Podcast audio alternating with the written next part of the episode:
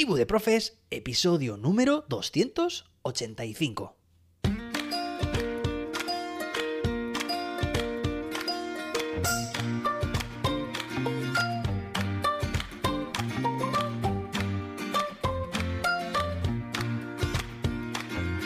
Hoy es viernes día 17 de febrero de 2023. Hoy celebramos el Día Internacional del Juego Responsable. Y hoy estamos de nuevo a viernes. Qué rápido pasan las semanas, ¿verdad? Bueno, ¿no te pasa a ti lo mismo? ¿No sientes esto de que se está pasando? Mira, ya hemos pasado el ecuador del mes de febrero, que sí, que febrero es más corto de lo habitual, pero es que cuando nos queramos dar cuenta, estamos en junio. Bueno, nada, vamos a aprovechar al máximo y a disfrutar cada día, empezando por hoy, viernes, empezando también por este fin de semana y cada día. Y como dice el título y el estribillo, de una canción que estoy escuchando últimamente mucho, del último disco de Manuel Carrasco, vamos a vivir el momento. Ahí mi recomendación musical. Y bueno, vamos a pasar al tema que nos ocupa hoy, que tiene que ver con... Bueno, ya sabéis que tenemos aquí a nuestro amigo o a nuestra amiga ChatGPT y que vamos a intentar bueno, pues preguntarle por estrategias, un tipo de estrategias muy concretas con la que tu alumnado va a poder recuperar el foco en tus clases cuando más lo necesites. Pero antes de nada, atención aquí, redoble de tambores, un spoiler de lo que te voy a contar el lunes, lo que voy a hacer público el lunes, pero bueno, pues por ser fiel oyente, pues no quiero que se acabe esta semana sin adelantarte esto que te voy a decir. Y es que, bueno, ya sabes que llevamos, que vamos a, cumplir ya un mes con, hablando de, ChatGPT y su aplicación en el aula, ¿no? Todo lo que nos está ayudando ChatGPT, que es increíble en nuestro día a día eh, como docentes. Bueno, pues sabes que soy bueno, intento exprimir al máximo las herramientas y llevo ya tiempo creando un curso que haré público el lunes, al que podrás unirte, de ChatGPT para docentes. Así que, bueno, pues el lunes te daré más detalles, pero te dejo ahí esa golosina para este fin de semana para que te vayas haciendo la idea porque yo no me lo podía creer, pero es cierto que se le puede sacar mucho, mucho más partido. Bueno, y ahora sí, vamos al tema que nos ocupa, que te estaba comentando, estrategias, un tipo en concreto de estrategias, que son los brain breaks. Te he hablado de ellos en algún que otro episodio, brain breaks, a través de ChatGPT. ¿Vale? Digamos que cuando estamos en clase, eh, hay momentos pues, en los que el alumnado puede estar más focalizado en la tarea es cierto que cuando el tiempo se dilata o cuando cierta actividad dura más de la cuenta, es fácil. Y nos pasa a todos. Perder el foco, perder la atención o perder la motivación. Cuando esto suceda, vamos a ver qué, qué opciones nos plantea ChatGPT. Venga, que lo tenemos aquí y vamos a preguntarle. Buenos días, ¿qué tal? Buenos días. Estoy aquí para ayudarte en lo que necesites. ¿En qué puedo ayudarte hoy? Venga, pues me gustaría que me dijeras actividades tipo brain break para que cuando mi alumnado pierde el foco o pierde la atención o pierde la motivación en clase, que se pueda recuperar. Actividades dinámicas, cortas y efectivas. Bueno, ahí está. Por supuesto. Aquí te dejo algunas ideas de actividades tipo Brain Break que pueden ser útiles para recuperar la atención y motivación del alumnado. Venga. Simon dice. Un clásico que consiste en seguir las instrucciones del profesor. Pero solo si empiezan con Simon dice. Ejemplo. Simon dice toquen sus narices. Salten en su lugar. No hagan nada. El objetivo es no seguir las instrucciones que no empiezan con Simon dice. Muy bien. Siguiente. Baile de la silla. Los estudiantes bailan alrededor de las sillas mientras la música está sonando. Y cuando se detiene la música. Deben sentarse en una silla. El estudiante que no encuentra una silla queda eliminado. El proceso se repite hasta que solo queda un estudiante en pie. Bueno, Este Construcción de torres. requiere mucho despliegue. Los estudiantes se dividen en equipos y se les da un conjunto de materiales para construir una torre. El equipo que construya la torre más alta dentro del tiempo establecido gana. Pintura musical. Los estudiantes dibujan mientras la música está sonando. Cuando se detiene la música. Deben cambiar su dibujo con un compañero. Este proceso se repite varias veces hasta que todos los estudiantes hayan dibujado en todas las hojas. Muy interesante. Carreras de relevos. Los estudiantes se dividen en equipos y compiten en una carrera de relevos. Se pueden usar diferentes objetos. Como pelotas o conos.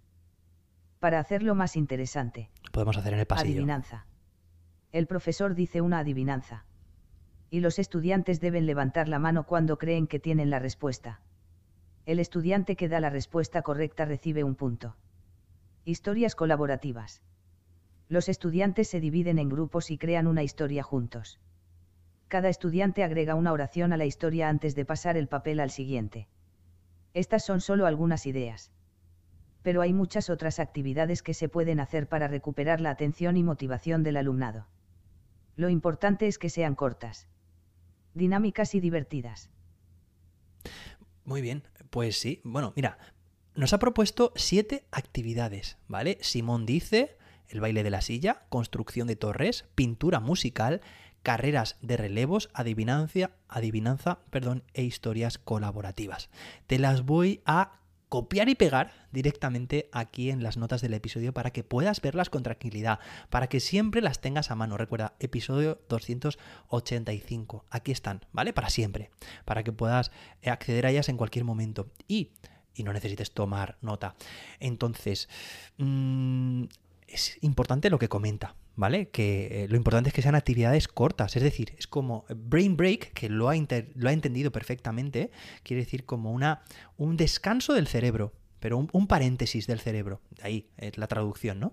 Entonces, se intenta que sí, que sirvan como de interrupción temporal y muy, muy, muy concisa de la actividad que están desarrollando en el aula, ¿vale? Romper para reconectar. Entonces, la actividad de rotura lo que hace es activarles. Muchas de estas, has visto, son a nivel motor, a nivel físico. ¿Por qué? Porque está comprobado que tiene muchas repercusiones, muchos beneficios el mover para activar también el cerebro y volver a conectar. Por eso el baile de la silla, por eso las carreras de relevos, ¿vale? También musicalmente, me ha gustado mucho la de pintura musical. Eh, también está bien tanto la de adivinanza como la de las historias colaborativas.